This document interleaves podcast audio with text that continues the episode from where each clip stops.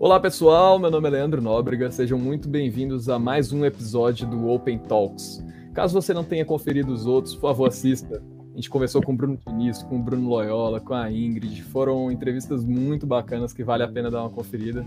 A gente também tem o Open News, é, comandado pelo Rogério Melf, que está muito legal, que traz as novidades aí das últimas semanas. Bom, curta, compartilha, que é isso que vai ajudar a gente a continuar produzindo aqui um conteúdo legal. E hoje, mais uma vez, eu queria trazer uma pessoa aqui muito importante. Mas calma, antes queria agradecer também nosso parceiro do, da é, Fintech School, que está aqui nos apoiando. Se você também quiser nos apoiar, por favor, entre em contato com a gente pelo LinkedIn, comigo, com o Rogério Melf, qualquer um da comunidade Open Finance Brasil. Bom, voltando, hoje, um dia muito especial aqui, estou com um colega muito importante, mais uma referência desse mercado, Diogo Silva. Ele que está há 14 anos lá no Banco Central do Brasil, e hoje coordena a divisão responsável pelo framework regulatório necessário para essa implementação do Open Banking. Olá, Diogo Silva, tudo bem? Tudo bem, obrigado, Leandro, pelo convite. Uma honra poder falar sobre Open Banking, um assunto que eu sou apaixonado por ele, então é, posso ficar aqui o dia inteiro falando sobre ele, mas vamos aí também respeitar o, o tempo do o tempo que você tem aí para seu podcast. Oh, muito obrigado, Diogo. É, obrigado por você ter seu tempo aqui. Eu que digo que é uma honra estar com você, uma referência e atuando diretamente nessa, nessa regulação em um momento tão importante, tão aquecido do mercado. Eu tava, a gente até estava conversando aqui antes sobre um, uma matéria na Infomoney que chamou muita atenção, uma startup chamada Banco Central do Brasil. E o Banco Central tem a gente está vendo aí todo esse processo, esse ambiente de inovação que ele está criando, inclusivo, competitivo. Temos aí, por exemplo, o sandbox regulatório, temos o Pix, temos o Open Finance Brasil.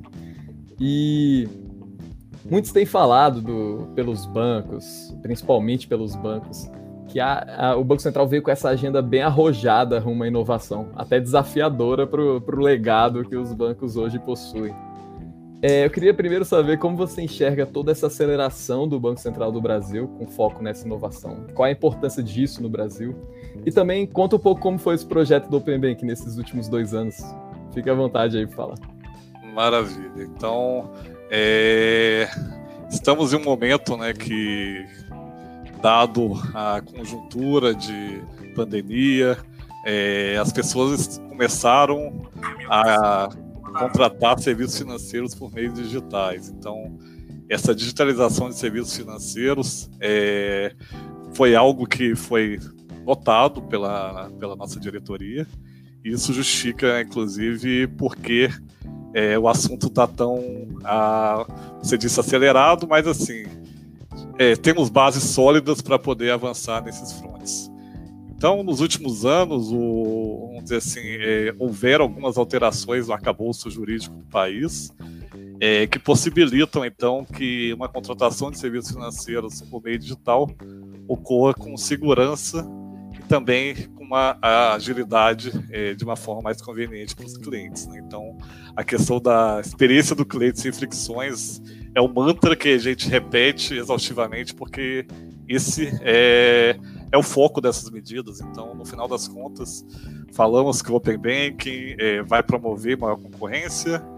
Essas outras medidas, como o próprio PIX, o sandbox regulatório, vão possibilitar que novos modelos de negócio surjam.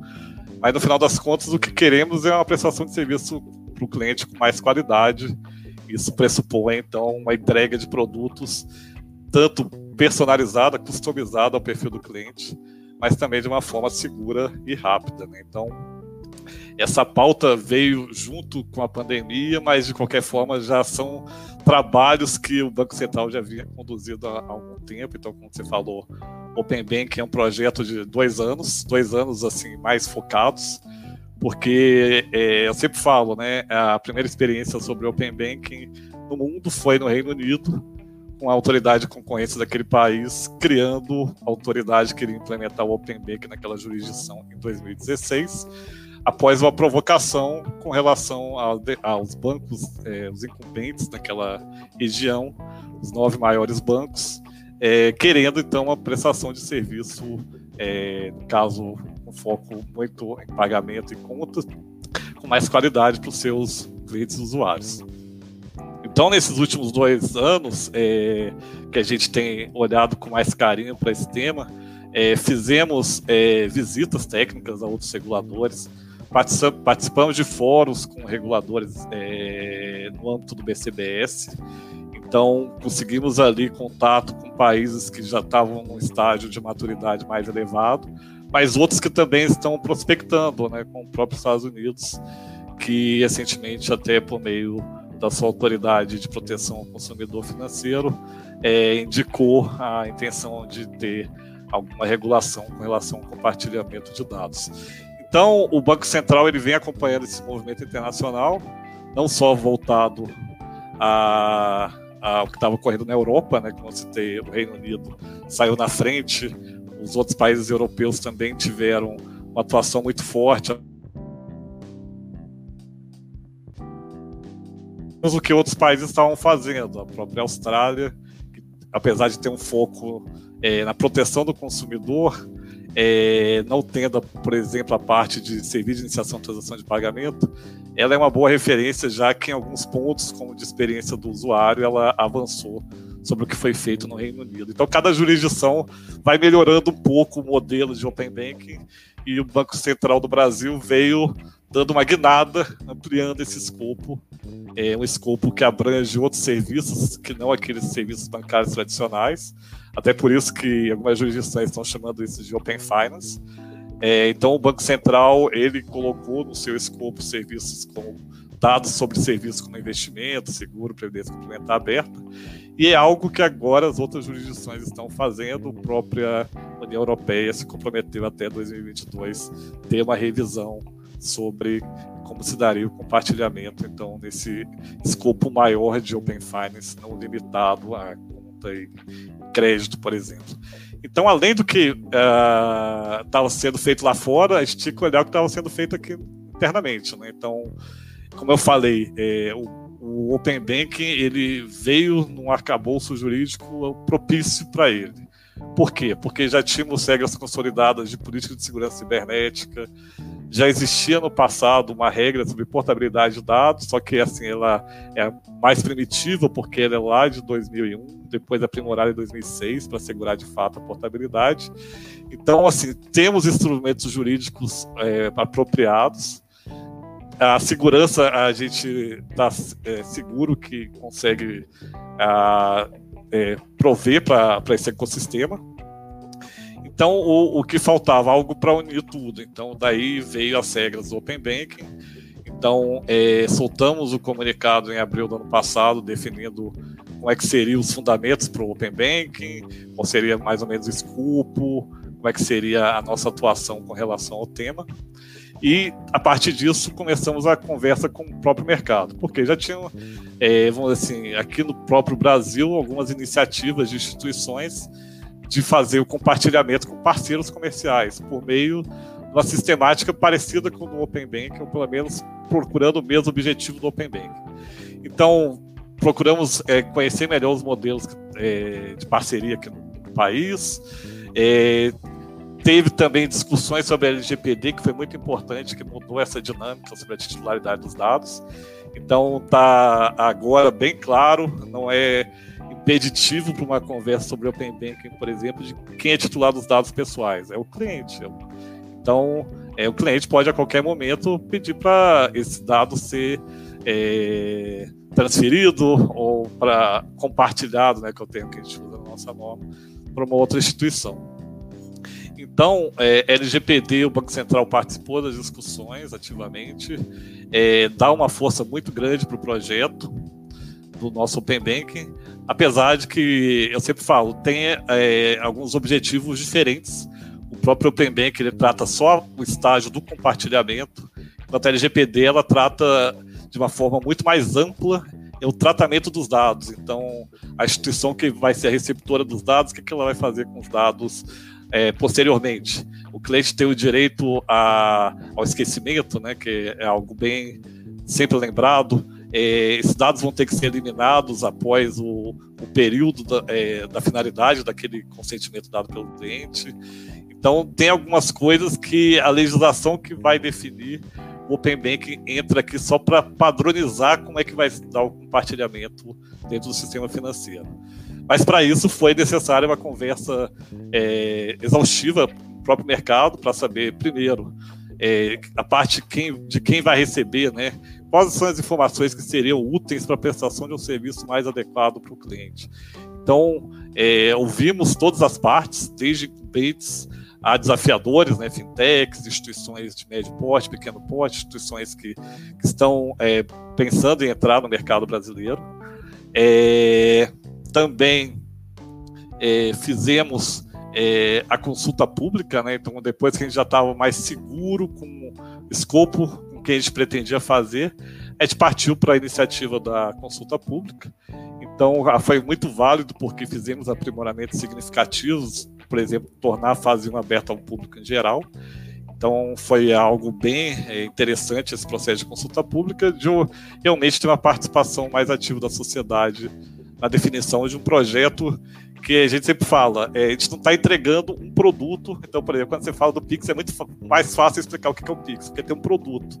O Open Bank a gente está entregando um ecossistema, ferramentas para que novos produtos surjam e esses produtos ajudem o consumidor na sua, a, vamos dizer assim, a organizar o, a, a, o, orçamento familiar, a ter a entrega de um produto mais ágil, mais adequado ao que o cliente espera. Então, muitas é, coisas vão surgir e a gente mesmo que está é, vivendo o Open Banking, né? então Open Banking, é, vamos dizer assim, é desafiador, vamos dizer assim, tive que aprender muito. Minha formação não é na área de tecnologia da informação, então esses meses eu tive que me desdobrar. Então, sangue, suor e lágrimas em favor do Open Banking. Mas eu estou vendo que ele vai realmente dinamizar o mercado e o potencial dele ele só vai saber daqui a algum tempo. Então, a gente sempre fala, 30 de novembro começa o Open Banking, então a fase 1 do Open Banking vai estar implementada pelas instituições. É, só que talvez para ter uma solução mais efetiva para o cliente possa demorar algum tempo. Isso é bom porque, primeiro, é, vai ter muita conversa até com o consumidor para ele poder entender o que é Open Banking, para ele poder se engajar no Open Banking e poder entender quais são os seus direitos e suas obrigações ali. Então, é, vai ter um processo aí de maturidade para é, de maturação para todo mundo e, e é por isso que a gente gosta de participar dessas discussões.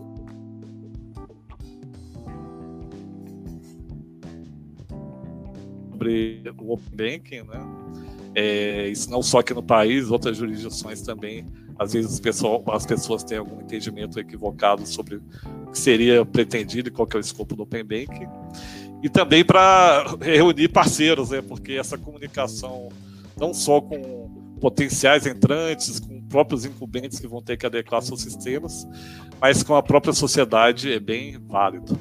Então, é necessário, até porque o Banco Central tem recursos limitados, então é sempre bom contar com essa rede é, para auxiliar na disseminação de informações. Então, assim, para é, talvez fechar essa questão, o Open Bank veio para ficar, acho que a agenda de digitalização veio para ficar. Obviamente, o Banco Central ele vai ter que ter sempre a preocupação com a prestação para públicos mais vulneráveis, então não é possível de uma hora para outra dizer que tudo vai ter que ser digitalizado, até porque nem todo mundo vai estar tá pronto para poder consumir os produtos é, de forma digital, aí entram questões até de infraestrutura do próprio país. Então, o Banco Central ele não é, vai deixar de lado a sua atuação para garantir que o serviço também seja entregado é, para públicos que necessitam que ele seja entregue de uma forma mais presencial, pessoal. Só que a questão da digitalização é inevitável e acho que a pandemia serviu para mudar um pouco a forma que as pessoas interagem é, para consumir produtos e serviços financeiros, inclusive. E o Open Banking veio nessa mesma esteira para garantir que ele vai ser ocorrer de uma forma segura e que o cliente tenha a entrega da forma que ele espera de um produto financeiro. Bom, muito legal, muito legal essa contextualização, Diogo. Parabéns pelo trabalho, é, o seu trabalho do Banco Central do Brasil nesta frente. Então você constatou aqui que você confirmou aqui, na verdade, que o Banco Central então buscou é, as experiências internacionais, buscou também as experiências internas do Brasil em relação aos, aos B2Bs, né, as, as integrações entre, entre as empresas. E além disso, consultou a população por meio do, de uma consulta pública. Então vocês buscaram aí conhecimento de, de, de várias frentes, certo? Para amadurecer essa ideia. Isso é bem Exato. legal de ouvir. Exato, Leandro. E agora, né? Então, depois disso, saiu a regulação, a gente teve que começar a se engajar com o próprio mercado, né? Então, aí entrou a parte da, da estrutura de governança responsável por implementação, então a gente está lá participando ativamente dos grupos técnicos, das reuniões do Conselho Deliberativo, que entregou para o Banco Central os padrões para a fase 1 em 1 de setembro, e agora a gente está no processo de avaliar essas sugestões e soltar a regulação definindo quais vão ser esses padrões para a implementação da fase 1. Como eu falei, é open data, é dados das instituições sobre os seus canais de atendimento e de produtos e serviços de varejo mais relevantes aí, conta e crédito. Só para fechar a perna, talvez faltou essa perna depois da norma. O que, a gente fez? A gente não parou, na verdade. A gente está. Inclusive, eu estava numa reunião do Conselho Deliberativo. Ah, tive que sair no meio, deixei colegas lá do Banco Central que vão me informar para poder participar aqui do evento, porque essa parte da comunicação também é ultra relevante, então nunca vou me furtar a participar de algo que vai ajudar a população a entender melhor o que é o Open Bank. Olha que legal, agradeço, Diogo. Obrigado mesmo por ceder seu tempo aqui. E também queria, antes de partir para a próxima pergunta, emendando no que você falou da LGPD, da parte de segurança, parabenizar pela sua resiliência, já que você não era na área de tecnologia, teve que desbravar esse mundo. Eu sei como é complexo e acho que você está lidando bem com isso. Parabéns. Tem uma equipe boa também de TI lá no Banco Central, então é, ajuda bastante, né? Então é, não só os cursinhos aí que acabei fazendo, né? Todas essas plataformas aí sempre ajudam a entender né, melhor esse mundo aí de APIs, mas também tem sempre um apoio interno, então a gente tem essa parceria com o nosso departamento de TI, eles estão nos ajudando bastante e eles também estão muito engajados no Pix, então eles estão se desdobrando, sei como, mas estão, estão nos ajudando da melhor forma possível.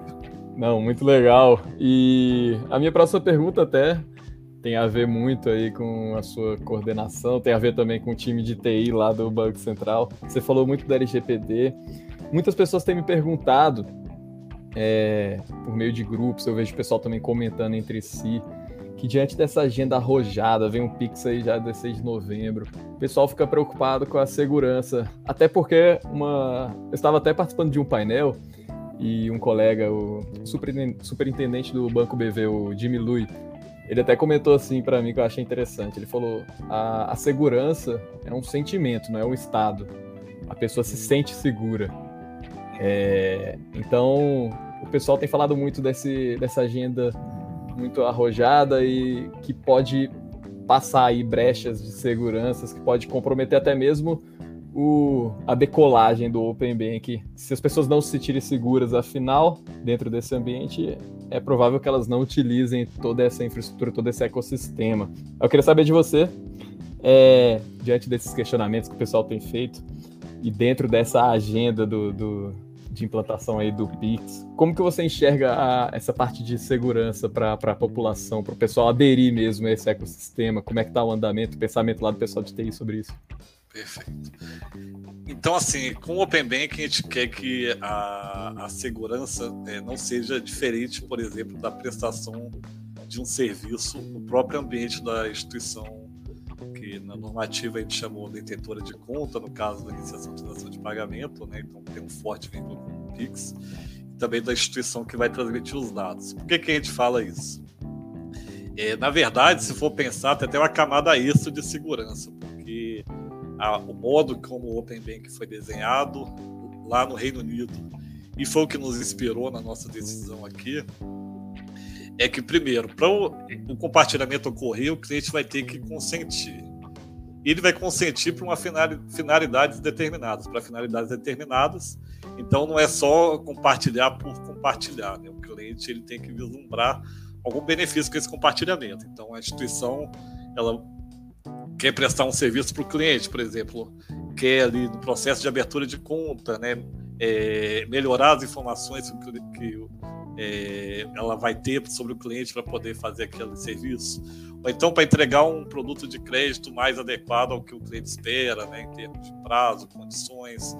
Então, a, o compartilhamento, então acho que é sempre válido lembrar, ele começa a partir de um consentimento.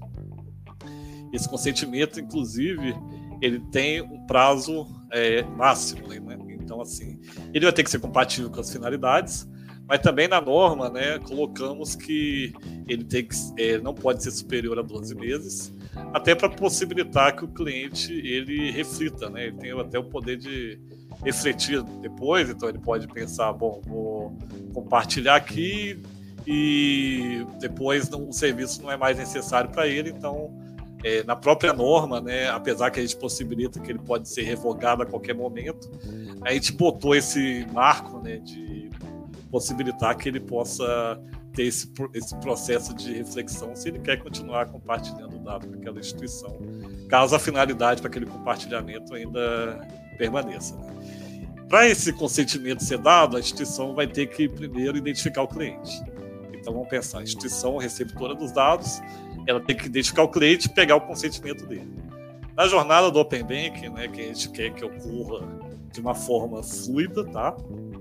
O cliente ele vai ser migrado para o ambiente de uma instituição é, da instituição na qual ele detém a conta, né, no caso da iniciação de transação de pagamento, ou na instituição transmissora dos dados, onde ele vai se autenticar a autenticação vai ser é, em processo semelhante ao que ele já usa para se autenticar na instituição é, que ele tem um relacionamento e vai confirmar os dados.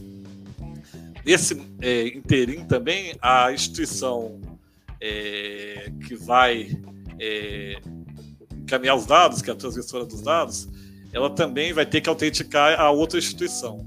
Então, até por isso, lá no Open Bank, a gente está criando a, um diretório de participantes é, para poder é, auxiliar nesse processo de autenticação entre as instituições.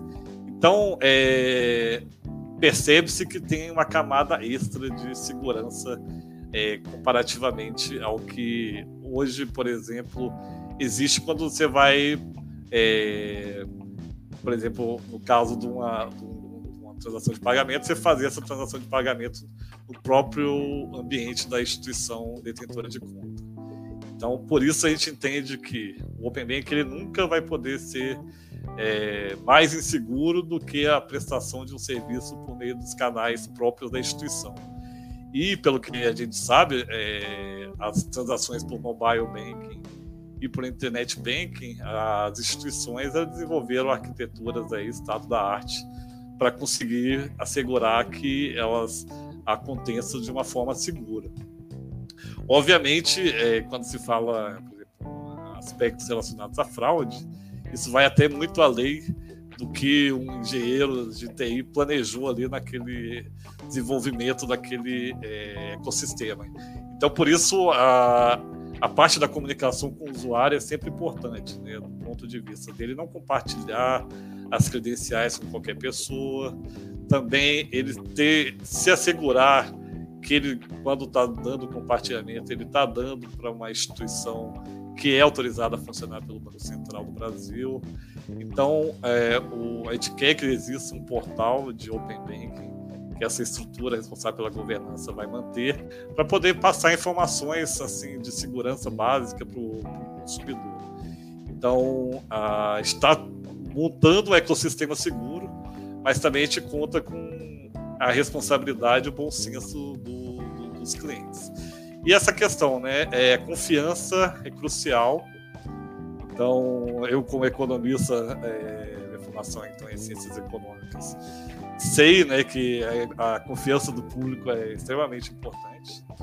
Então, por isso, é, é, o Banco Central é, tenta, né, de alguma forma, passar informações que sejam válidas para o consumidor tomar suas decisões.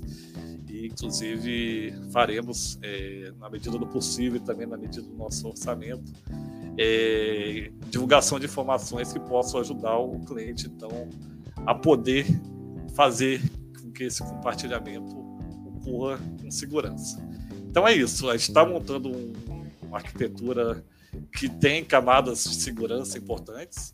A gente também tem na nossa regra é, mecanismos para responsabilizar instituições caso elas não adotem os mecanismos adequados, mas sempre lembrando que ela já tem que ter política de segurança cibernética, então isso é algo que é necessário, inclusive, para poder prosperar o modelo como esse que a gente está vislumbrando. É, mas, de qualquer forma, a gente vai contar sempre com a, o bom senso da população né, para poder é, distinguir quando é uma oferta não é, está travestida ali, né? na verdade é uma tentativa de golpe. E o Banco Central é, tem mecanismos como sua própria ouvidoria, né? o Banco Central também tem a sua central de atendimento, que é gratuita, para poder receber é, reclamações, questionamentos da, da população, para poder ajudar também. Muito e ela bom. divulga em seu site também quem são as instituições autorizadas, tá? Então é sempre ah, do bom. diretório, né? De participantes. Vai ter no diretório quem é participante do Open Bank, mas também outra ferramenta que hoje já existe. Então, assim, o diretório vai ser um ambiente bom para todo mundo saber quem é participante do Open Bank. Mas o próprio site do Banco Central tem uma ferramenta para você saber quem é a instituição autorizada a funcionar pelo Banco Central e quem não é. Então, é, é sempre bom, né, se você recebeu alguma oferta de algum produto, serviço financeiro, sempre é, se certificar antes que aquilo é uma oferta de uma instituição autorizada no Central Brasil e não alguém se pa fazendo passar por alguma instituição, ou então alguém que não é instituição e fala que é instituição, só para poder angariar público, assim, angariar pessoas no seu projeto. Ó, Diogo, muito legal você falar tudo isso em relação à segurança, porque acho muito importante aqui a população saber, né, de que há uma preocupação sim sobre os dados dela e que e é legal o pessoal ter esse conhecimento de verificar às vezes ali se aquela aplicação tá faz parte do diretório dos participantes, que do, do fator de consentimento, que ela tem gerenciamento sobre isso. Então, acho que isso vai dar uma confiabilidade para o pessoal que for utilizar os, os então, serviços dentro desse ecossistema, né? Leandro, a gente sempre ponderou na regulação segurança e agilidade. A gente nunca quis que uma comprometesse a outra. Então, a nossa norma a gente procura buscar o melhor equilíbrio possível para que ocorra de uma forma que atenda a contento, porque se for uma jornada longa, complicada, que o cliente tem que mudar de ambiente, não rola. O cliente vai desistir no meio do processo. É que é até a história do engajamento do cliente. Se ele achar muito complexo, ele não segue em frente. É, é, e a segurança. A segurança é muito importante. Então, é, não quisemos usar como justificativa, por exemplo, é, o pessoal é, camadas extras de autenticação. Então, eu sempre falo, tem que ser compatível com o risco ali, o próprio serviço está sendo prestado, né? A questão de dois fatores de autenticação vão ser obrigatórios, vão ser três, então a nossa norma fala, ó, vai ter que ser compatível com o risco daquela transação. Então, é, em algumas situações, talvez precise de uma autenticação com mais de um fator, é possível. Mas a gente não quer que também o, a segurança seja usada como justificativa para tornar o processo mais moroso do que o necessário. Então, por isso que a gente está acompanhando com lupa tudo que está acontecendo se for uma necessidade justificável de segurança, obviamente a gente está é, seguindo em frente, porque é muito importante, né? um vazamento de dados, como a gente já viu acontecer no passado, até fora da indústria financeira. É algo que abala a confiança das pessoas, no próprio governo, nas próprias instituições. Então a gente não quer que aconteça algo assim. Mas também você deve imaginar que às vezes a segurança é usada como justificativo para não se seguir em frente. É. Estamos em um momento que é possível conciliar as duas coisas de uma forma que garanta equilíbrio no sistema. Não, bacana. E a comunidade Open Finance aqui a gente preza muito com para compartilhar exatamente essas informações para o pessoal se sentir seguro e poder utilizar esse ecossistema inovador e ágil, né, com uma boa experiência para o pessoal. Então conte com a gente aqui também da comunidade para poder divulgar esses conhecimentos que é importante para decolar o Open Finance. E, assim, o nosso tempo aqui, infelizmente, já, já, tá, já encerrou, na verdade, mas eu quero te perguntar uma coisa antes de encerrar, porque é, na verdade, umas coisas que eu mais gosto aqui desse programa. Você ah. até pesquei umas coisas que você falou aqui durante a conversa, como que você foi economista, sobre a sua resiliência em ter que aprender a área de tecnologia. Uma das coisas aqui que eu gosto bastante de abordar Você é uma referência lá da, do órgão regulador, e a gente pergunta aqui para outras referências do mercado, quais as barreiras que você enfrentou ao longo da carreira para chegar onde você está, que eu tenho certeza que muitos, inclusive dentro do Banco Central, querem seguir seus passos. Se você puder compartilhar um pouquinho aí. Então, é... Bom, nesse mundo digital, assim, talvez algo que as pessoas não saibam, né? Eu tenho uma deficiência física, né? então sou cadeirante. Então, talvez o maior desafio que eu enfrentei até o momento é a questão da acessibilidade, né? Então, quando você fala de tornar um produto adequado ao interesse do consumidor, é muito bacana, mas às vezes o consumidor não consegue nem contratar aquele serviço porque o mundo, vamos dizer assim, não está preparado a atender aquela particularidade sua, né? Então, é... eu ingressei no serviço público, então, logo após me formar em ciências econômicas, o Banco Central foi meu primeiro emprego. É... Naturalmente, estavam é, começando as discussões, é, a aplicação da lei, decreto de acessibilidade, então, muita coisa melhorou, o próprio Banco Central evoluiu bastante, né? então as repartições públicas elas melhoraram muito em termos de acessibilidade. É, no entanto, você ainda vê ainda muita dificuldade para pessoas com algum tipo de deficiência se deslocarem no, Brasil. Não é algo exclusivo do Brasil, mas é, já tendo tido oportunidade de conhecer outros países, é, é, pude notar que outros países estão muito mais à frente, muito mais preocupados com a sua população. No meu caso, por causa de uma doença reumática, mas é, a população ficando mais idosa, ela tem algumas necessidades diferenciadas, então é, as vias públicas têm que estar adaptadas, o transporte público tem que estar adaptado. Então, a digitalização ela obviamente tem os seus desafios, mas no meu caso, que eu tenho uma deficiência física, é muito melhor eu não ter que me deslocar até uma agência bancária para poder resolver um problema que eu tenho com a instituição. Então, é, nesses últimos anos, o Banco Central tem tentado melhorar o processo de comunicação das instituições com seus clientes, criou regras de ouvidoria, por exemplo, um canal para as instituições poderem resolver uma última instância administrativa, algum problema que ele teve com a instituição. Está vindo nessa pauta de digitalização de serviços financeiros, só que é, ainda, ainda temos a questão até, como eu falei, de própria infraestrutura do país. Internet banda larga, todo mundo tem acesso? Não. Né? Então, é, Open Bank, para ocorrer, ele tem que ser num meio eletrônico, não tem outra forma até para poder acontecer o consentimento a autenticação nesse processo fluido. É, mas é, ainda sabemos que as pessoas continuarão, ah, pelo menos algumas, ainda precisarão consumir os produtos de uma forma presencial. Então, a, não só em termos de serviços financeiros, mas até para essa população que é uma grande parcela da sociedade, muitas das vezes não sai de casa, por inúmeras razões, não, se sente, não sentem segurança, muitas vezes, até para sair de casa. É, para elas se sentirem confortáveis, eu acho que tem que ter ainda mais ações do poder público a respeito.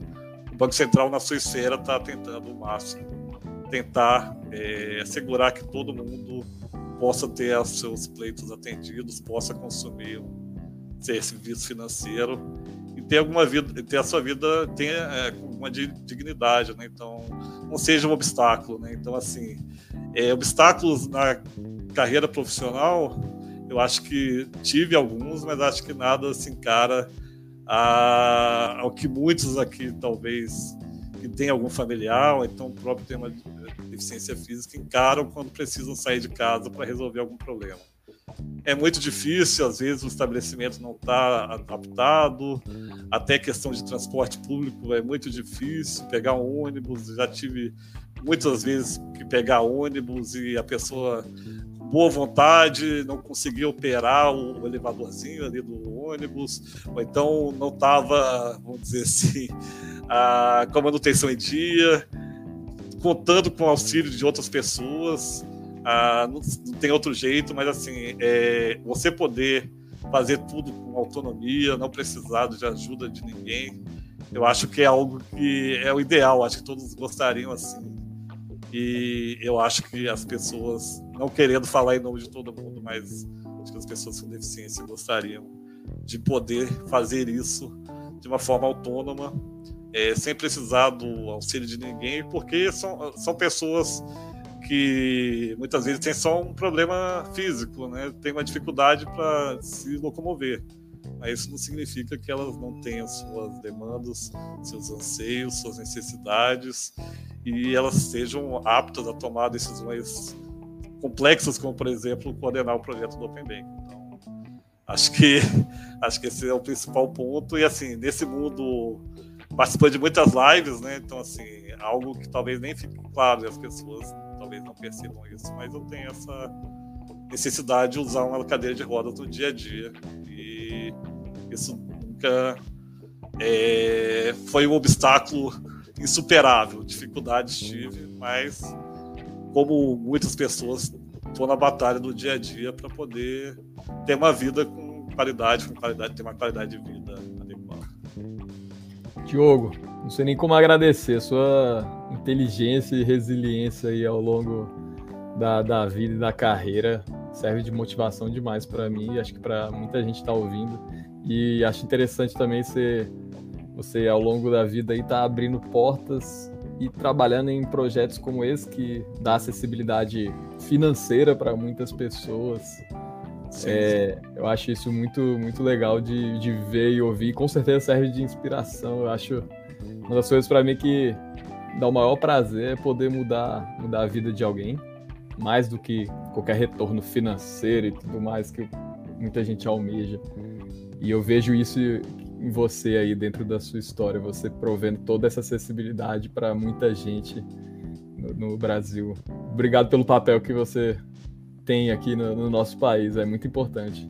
Obrigado, Leandro. Às vezes a pessoa precisa só de uma chance, né? Então, dando a chance, a pessoa vai uh, se agarrar a ela e fazer o melhor que ela pode. É isso que eu estou tentando aqui com o Open Banking. Assim, obviamente, tem as minhas limitações, até informação é em ciências econômicas, não é na parte de tecnologia, mas estou junto com a equipe tentando fazer o melhor para poder entregar um, assim, um ambiente de prestação de serviços financeiros melhor para todos, mais concorrentes, mas não só mais concorrentes por mais concorrentes, mas concorrentes que possam entregar serviços melhores para os clientes. Então, é, é isso. É, por favor, não quero usar a, assim, a questão da deficiência para alguma desculpa, não é isso, mas assim, eu acho que é importante a pauta de acessibilidade constar, né, já que você me deu essa oportunidade de falar sobre um pouco da minha vida.